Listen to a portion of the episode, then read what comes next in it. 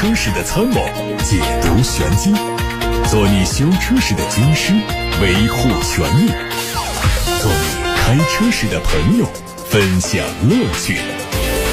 调频九二七，傍晚六点半，董涛说车，只和车友在一起。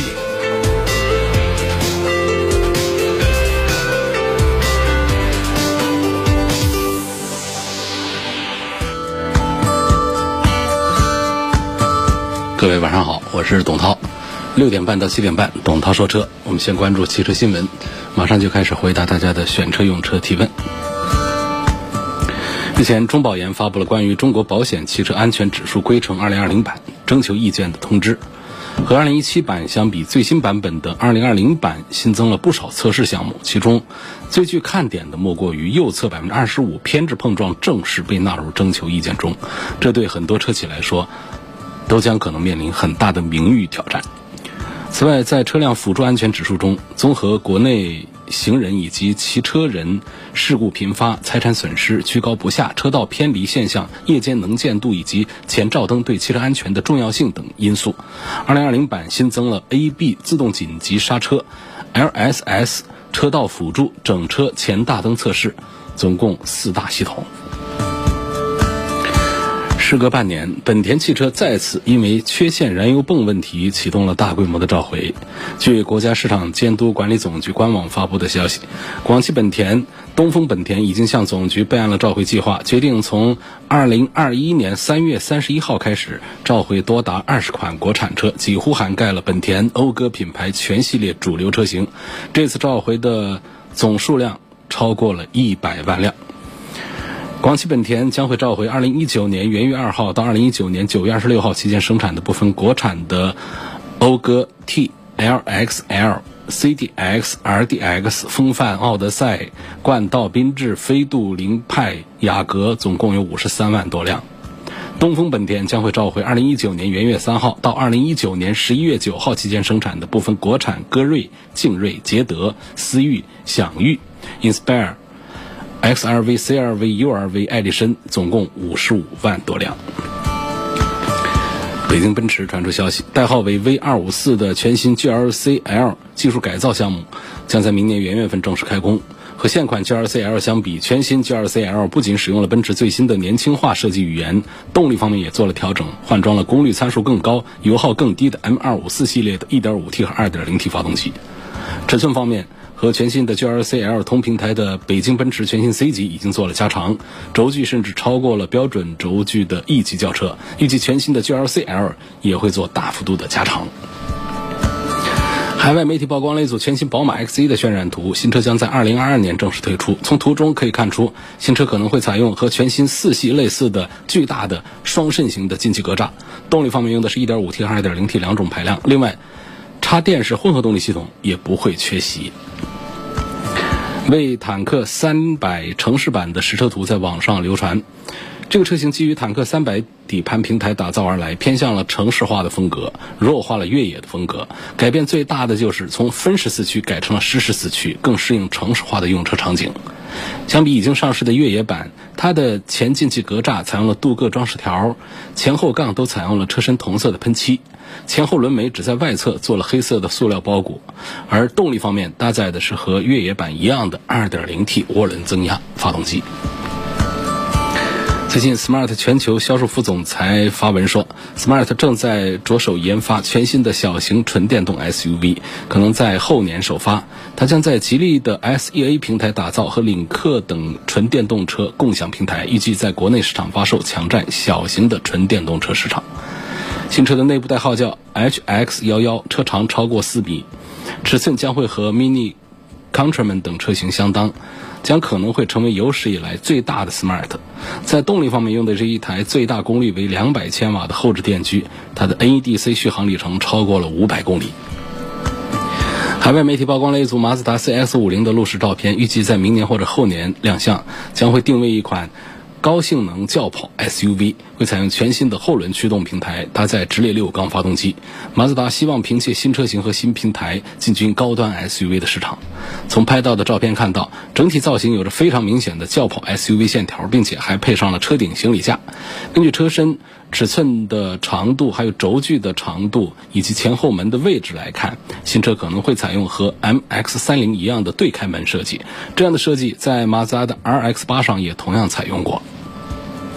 网上传出了一组为全新 VV5 的谍照图，外观方面换上了全新的前包围，搭配了熏黑式的网状格栅，整体的辨识度得到提升。车侧最大的变化是三角窗的面积有所增大，车尾换装了更加细长的尾灯组，同时配上了小型的扰流板。尺寸方面将会把轴距从两米六八加长到两米七，动力是一点五 T，并且有可能会推出插电式混合动力版本的一点五升自然吸气。二零二一款的吉利缤瑞上市，三款配置的车型卖价区间是九万一千八到十万九千八，保留了现款车型的灯组和中网造型，前包围是全新设计的，格栅内的回字形的装饰改成了点阵式。运动版车型将会把格栅、轮圈、车身的装饰条、尾灯等部位做熏黑的处理，车尾还增加了一个黑色的小尾翼，更显个性。动力继续用 1.4T 发动机，匹配的是 CVT 无级变速器。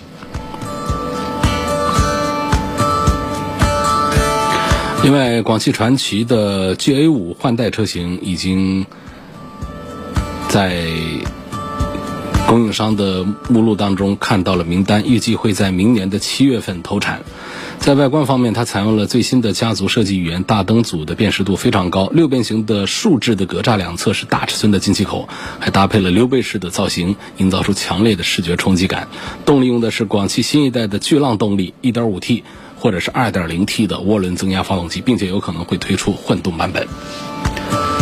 现在开始解答大家的选车用车问题。一位网友听到了今天播出的本田汽车召回的新闻之后啊，他提问说：“主持人你好，我想问一下，他们这公司一下子召回五十多万辆车，然后别人再开的怎么召回呢？费用是不是一一大笔？公司得亏损呢？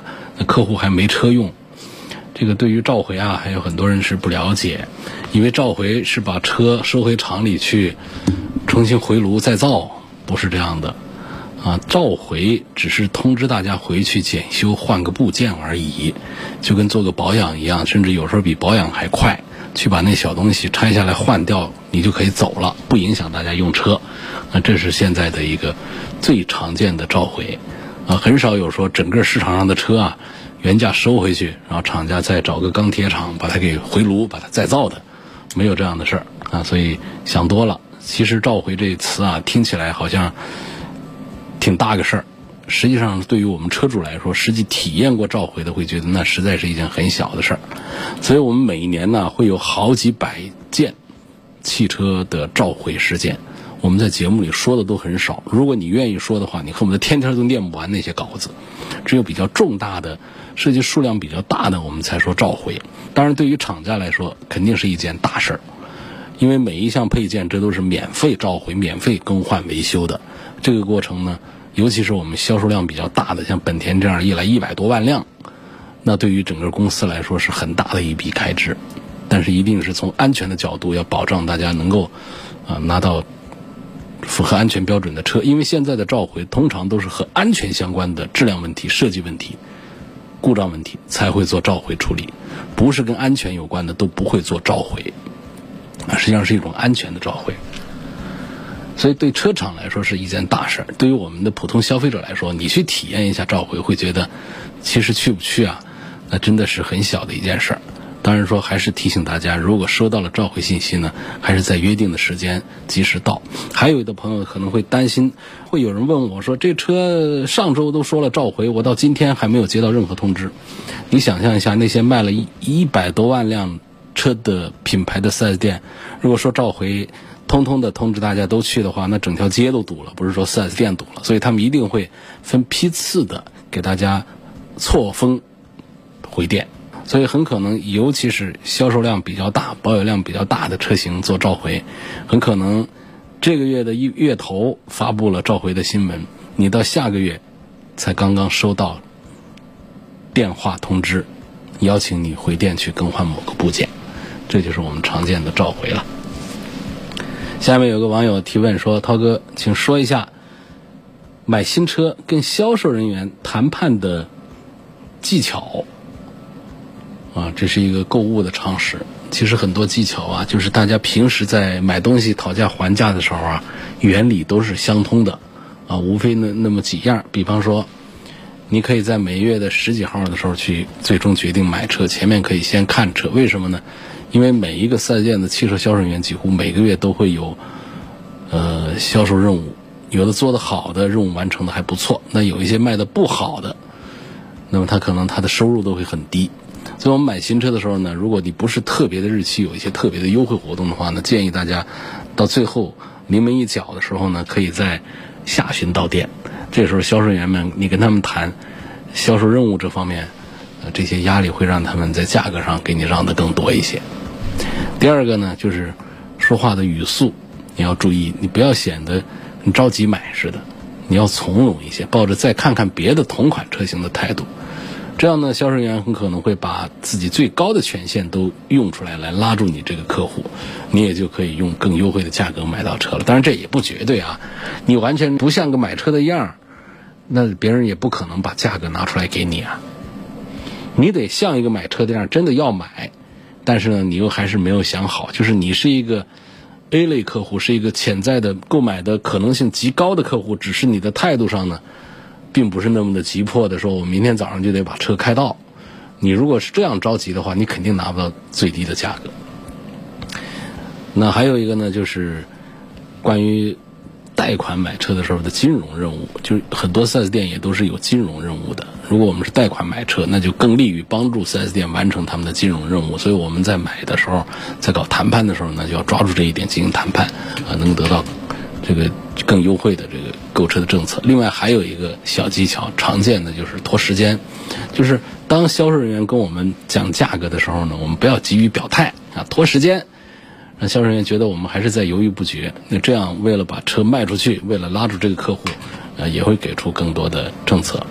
还有就是大家注意不要落入精品销售的陷阱啊，这个汽车精品销售对于很多销售来说都是很不错的提成项目啊。如果我们要买，啊，买什么侧踏板呐、导航啊。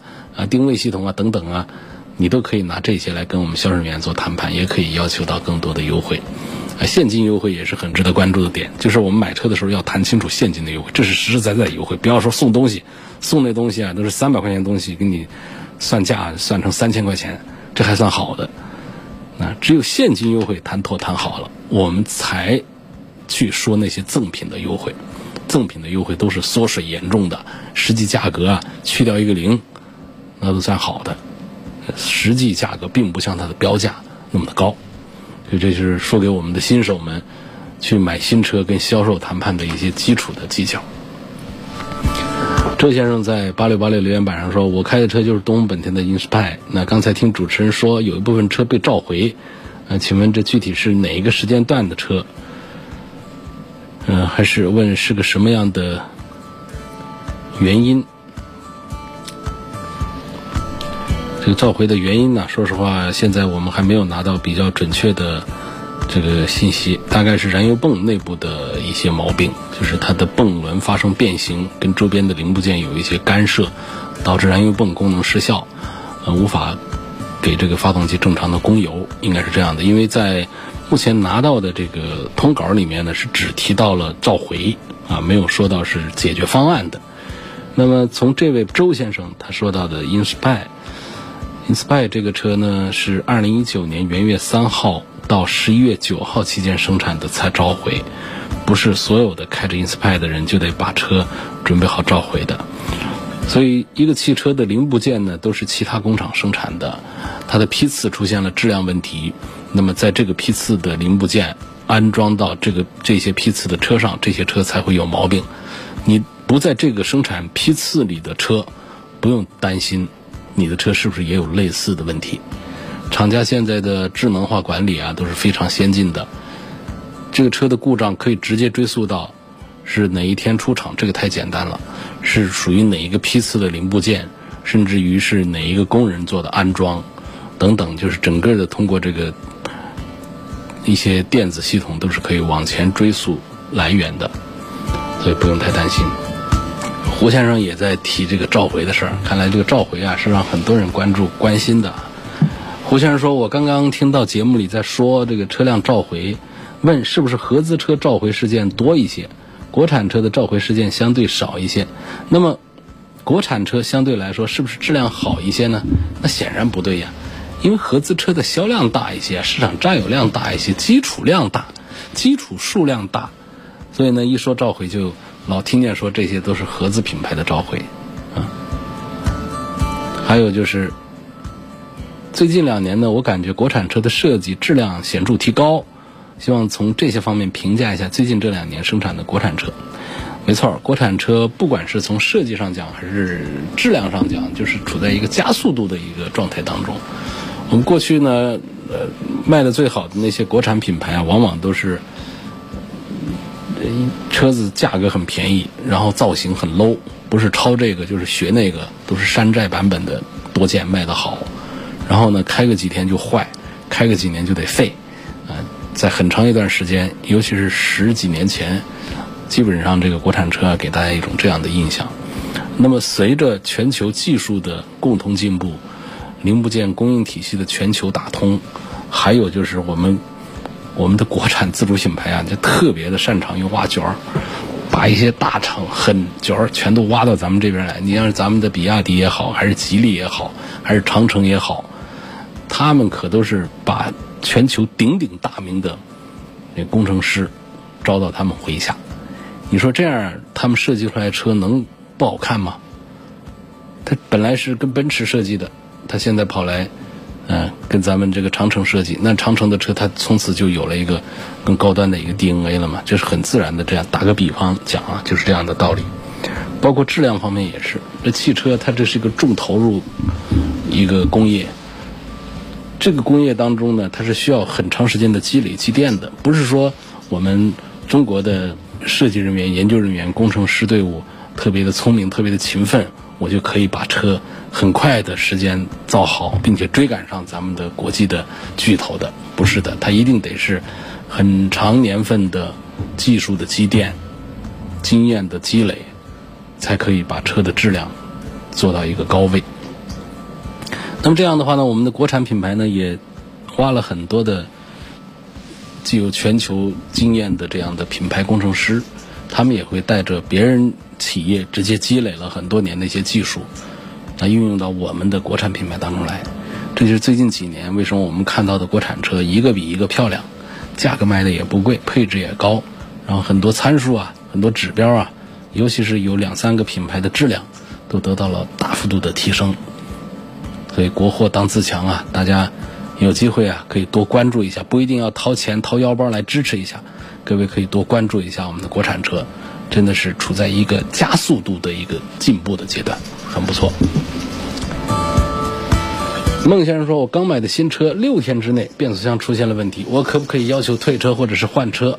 这恐怕是不行。我们的汽车三包法里面讲的明明白白，只有四大问题。啊，在六十天或者是三千公里之内才会出现一个无条件的退换车的。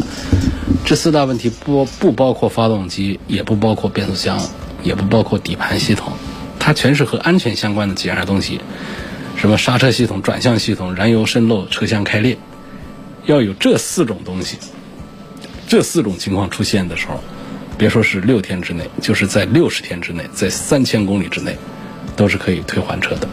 而你这个变速箱的问题，别说是六天之内，就算是半天之内，也不能退换车。那该修修，啊，比方说比较严重的问题，该换变速箱的换变速箱。所以这是我们汽车三包法规里面的一点点常识。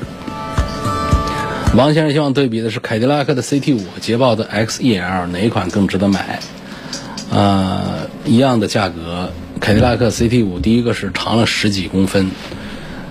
第二个呢，就是动力上也快一点，也稍强一点。第三个是销量上呢，CT 五也大一点。所以我还是觉得凯迪拉克的 CT 五在这一组的对比当中呢，相对捷豹的 XEL 更值得推荐一些。现在看到八六八六上有位李先生，他问东风启辰的 E 三零这款纯电动车啊，它的宣传的里程是三百公里，问实际使用是否能够达到？你可以很负责任的说达不到。首先呢，东风启辰的 E 三零的宣传续航里程应该还不到三百公里，是两百多公里。第二个呢，现在我们宣传的这些数据呢，它都是实验室的数据，受这个冬天的温度的影响啊，它的里程啊会大幅度的缩小缩水。但是我们没有办法来给一个准确的数字到底是多少。我跟大家讲一讲一些参考数字啊，就是前不久有一个车友在天津，他买了一个二手的特斯拉 Model X，呃，没花多少钱，因为那车贬值也快啊。因为二手车啊，二手纯电动车贬值特别快，百把万的车才两年的时间就直接变成五十万一个了，呃，折价了一半，一半走。这在我们的燃料车上是难以想象的低的这种贬值率。然后这续航里程呢，猜是多少？那车主不知道是真的是假的，反正跟我说呢是严重的不足。实际在天津，就现在的温度比武汉稍低一点也就才一百多公里完事儿，一百多公里。你看这缩水是多少？那个可是动不动就是宣称五百公里的。所以你说这样一个宣称只有宣传标称只有两百多公里的，在武汉在冬天。在零度左右的气温下跑的话，你说它能跑多少公里？啊，我不能给出一个具体的数字，因为这个它每个车的情况都不一样。我也我甚至连个大概的数字都不能说，说了还可能会惹官司。我只是讲这样的故事，告诉你千万不要对于电动汽车的续航里程按照厂家的宣传标准来想象它，你一定要给它多打折扣，才不至于让自己伤心。另外呢。像启辰这样的品牌下呢，他们弄这个电动车啊是玩票，弄的弄的玩玩的。呃，如果要买我们自主品牌的做的好的很的，还是比亚迪这些，包括我们现在新势力造车的啊，后起之秀我们现在这一波，他们在电池电机和电池管理这个方面，还是投入更多一些，更加的用心一些。你比方说，我想买一个六七万块钱一个小车。就是想带个步跑一下，你说那些未来呀，我都没那钱去买它。你起码我们自主品牌排名前五的销售当中，有哪吒这样的，这个低端入门车也就是六七万块钱，他们在续航方面还要稳当扎实一些。然而它标个两百多公里，它可能就真的跑个一百多公里啊，这样的情况都是有可能的。可是你千万别说买个有些牌子，你买买到以后，他给你。直接打个骨折，打对折，那就太伤心了。王先生说：“我想跟老婆买个车呀，他主要是带小孩开，希望从舒适度、安全系数方面说一下奔驰的 G 六三啊，天悦的 2.0T 油电混合和奔驰的 G 五百，谁更值得买？嚯，这看都几个狠车，都不像是给老婆买个车带小孩开的。这些车啊，它都是带性能的，比较拉风的。我跟你讲，你要是从舒适度。”那安全性方面，这不用提啊。这些车，那两三百万的车，你说还有谁在安全性方面还有什么问题？这个就不恰当啊。舒适度方面呢，倒是可说。你像奔驰这样的。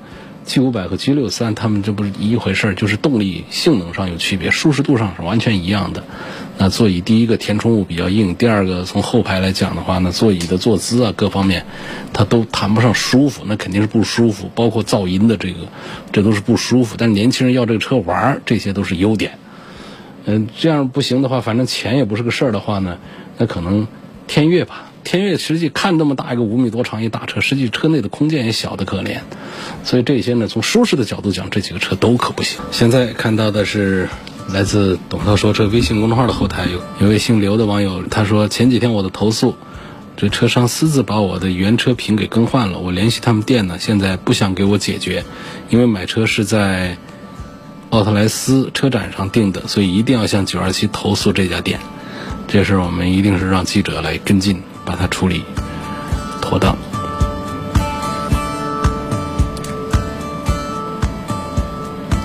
嗯，下面问三年三万公里的 1.4T 的高尔夫的嘉旅能不能卖到十万块钱？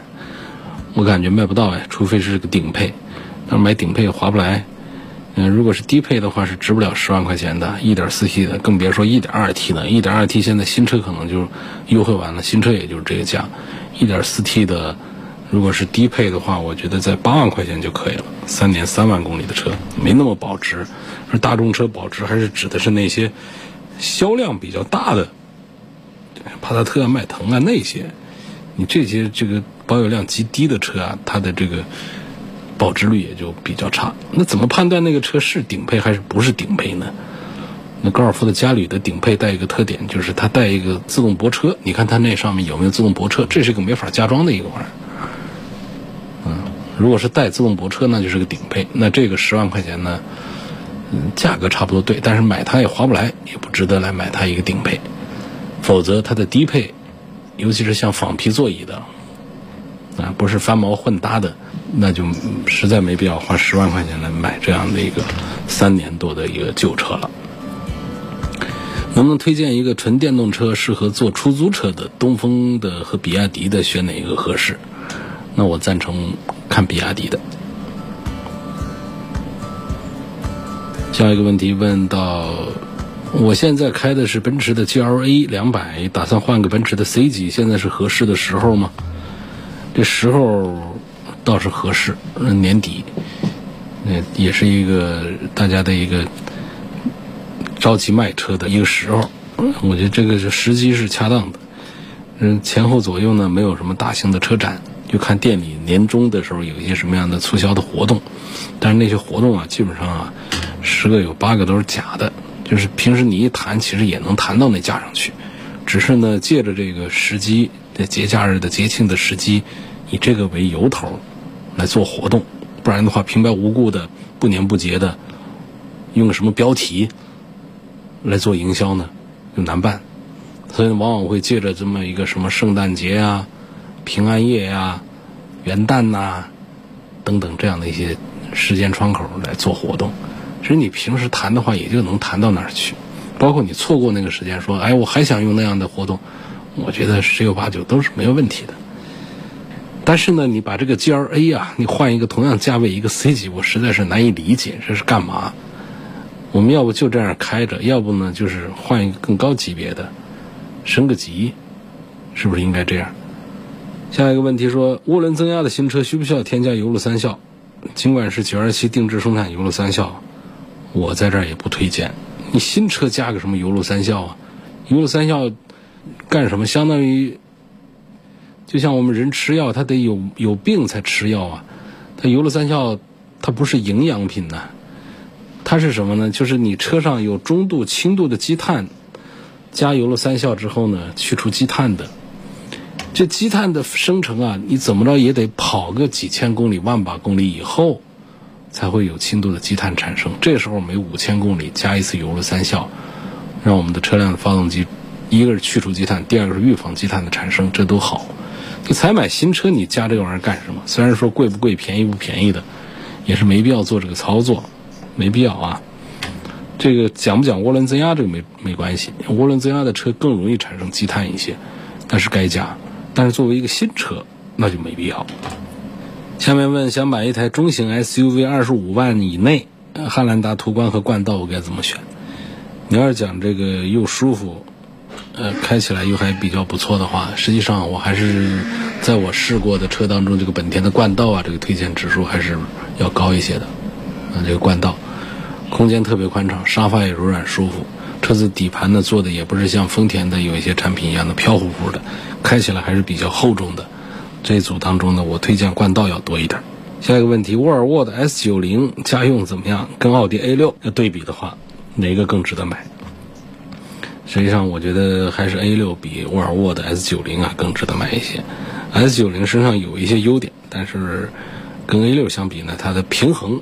它不全面，优点优势不突出，不全面。它突出在哪儿？就是一个是环保的问题，一个安全的问题。但是呢，我们用它的时候，它的舒适度各方面、配置各方面，它确实还是不如这个奥迪的产品做的更加的人性化。你包括说这个车的一些噪音的问题啊，驾驶感受的一些东西，这个 S 九零啊，确实还是为什么？那 A 六卖的那么火爆，S 九零它还得打折优惠，它都卖的还是要差一些。当然 A 六也是优惠很大。这个大多数人的选择，主流的价值观，它还是有代表性，还是更有参考意义的。下面一个问题问到说，三十二岁男性计划换第二辆车，预算二十五万左右，上下班通勤，主要考虑是毛病要少，开起来要省心，想买轿车，考虑了丰田亚洲龙，不知道涛哥觉得怎么样？我觉得二十五万左右买亚洲龙，确实比买其他的几个品牌的车子呢，还是要好一点。这车子它的整个的加工工艺各个方面呢，它是比照了雷克萨斯的 ES 来的，而不能说像啊说凯美瑞是不是这样的？不是这样，在丰田体系里面，它的车的这个生产质量的等级啊，各方面要求呢，雷克萨斯是最高级别。雷克萨斯里面还分高端和低端的，然后雷克萨斯之后呢是丰田的高端，然后在底下呢中级和入门的。所以不同的产品定位呢，丰田它很精于成本的控制，它在制造工艺、用料各方面还是有层级之分的，不是说只讲一个大小之别的。所以丰田亚洲龙这是一个价格卖的不贵的一个挂着丰田 logo 的一个品质更接近于雷克萨斯 ES 的一个产品。所以二十几万的价格买亚洲龙，我还是推荐的比凯美瑞这些要多一些的。好了，今天就说到这儿，感谢各位收听和参与晚上六点半到七点半直播的董涛说车。